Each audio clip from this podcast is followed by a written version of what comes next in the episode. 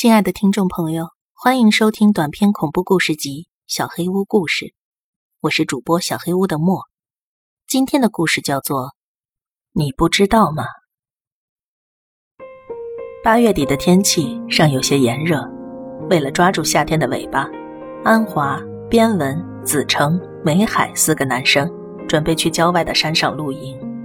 他们都是本地交通大学的学生，学校还在放暑假，所以。这个月份几乎没有人去露营了。对于这些年轻小伙子来说，这也是最棒的一点。四个人准备了各种零食、烤串和啤酒，一边谈笑着学校里的各种趣事，一边开怀畅饮。不知不觉中，天色渐渐暗了下来，静谧的林间响起一阵阵欢快的嬉闹声。边文讲完一个寝室的段子之后。大家笑成了一团，他站起身，拍拍手，笑着说：“嘿，你们先聊着，我去小个便。”另外三个人继续喝酒聊天十几分钟之后都没有再见到边文回来。哎，那家伙不会是喝醉酒掉到悬崖底下了吧？安华开着玩笑。但是等了二十多分钟还没见到人回来。大家开始担心了。我过去看一下吧。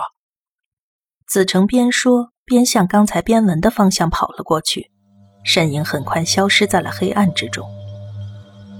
大概过了十分钟左右，边文和子成仍旧没有回来，事情开始变得诡异了。安华有些坐不住了，他对梅海说道：“我去找找他们俩，要是我也没回来，你就打电话报警。”安华说完，就一只手拿着手电筒，消失在了黑暗的森林之中。梅海是四个人当中年纪最小的，外表和性格也是最文弱的那个。另外三个人平时都很照顾他，虽然把他一个人留在这里不是大家的本意，但是恐惧还是让梅海有些难以自持。他蜷缩在帐篷旁边，祈祷着安华。会带着另外两个人回来，除了在帐篷边静静的等待，做其他任何事情都会让他感到更加恐怖。一个小时过去了，两个小时过去了，三个人没有回来。这么大的露营地，就只有我一个人了。梅海突然产生了这样的念头。巨大的恐怖感从黑暗的四面八方朝他汹涌而来，梅海不禁想起了计划这次露营时的谈话。那是三周前，四个人在大学的茶吧讨论露营的事情。边文说：“我们这次要去的露营地，其实是一个隐藏的灵异地点。以前啊，在那里有一座城池，但是被敌国攻陷了。”破城以后，城里边的人通通都被杀光了。嘿，怎么样啊？很有值得一去的价值吧？哎，我知道，我知道那里。听说，要是在破城的那天去登山的话，就没办法再活着回来了。子成应和道，他边说边做出恐怖的表情。那天，大家讨论了很多关于那座古城的事情。梅海没有特别的留意。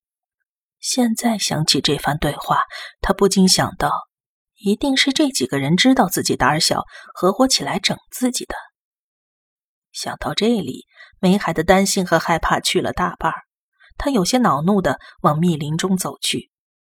这次玩的这么大，他要是找到另外三个人，肯定得好好跟他们算算账。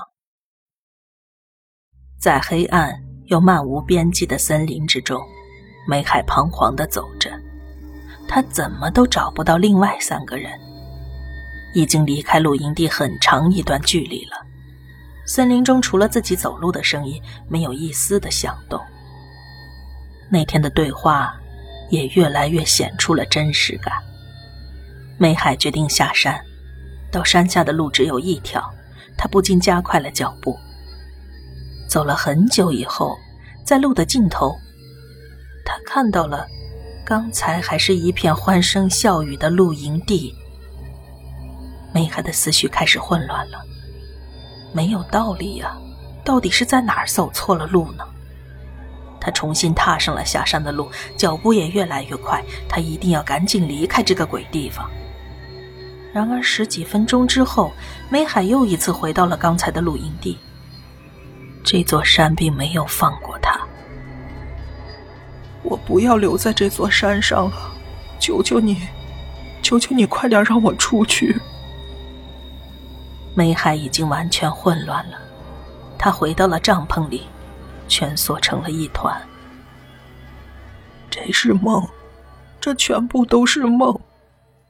真是一个寂静的夜晚。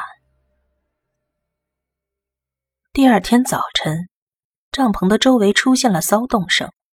美海一下子就惊醒了，他害怕的一动都不敢动，身体变得僵硬了起来。骚动声也越来越大。哎，在这儿。那是人的声音。哎呀，真是够惨的。听上去有好几个人的声音。帐篷突然被打开了，美海吓得大叫了起来。看清来人之后，他不禁慢慢的冷静了下来。来的是警察。梅海走出了帐篷，他看到了三个警察，还有两个护林员模样的人。有个看上去年纪稍大的警察向梅海走了过来。你一个人在这儿干嘛呢？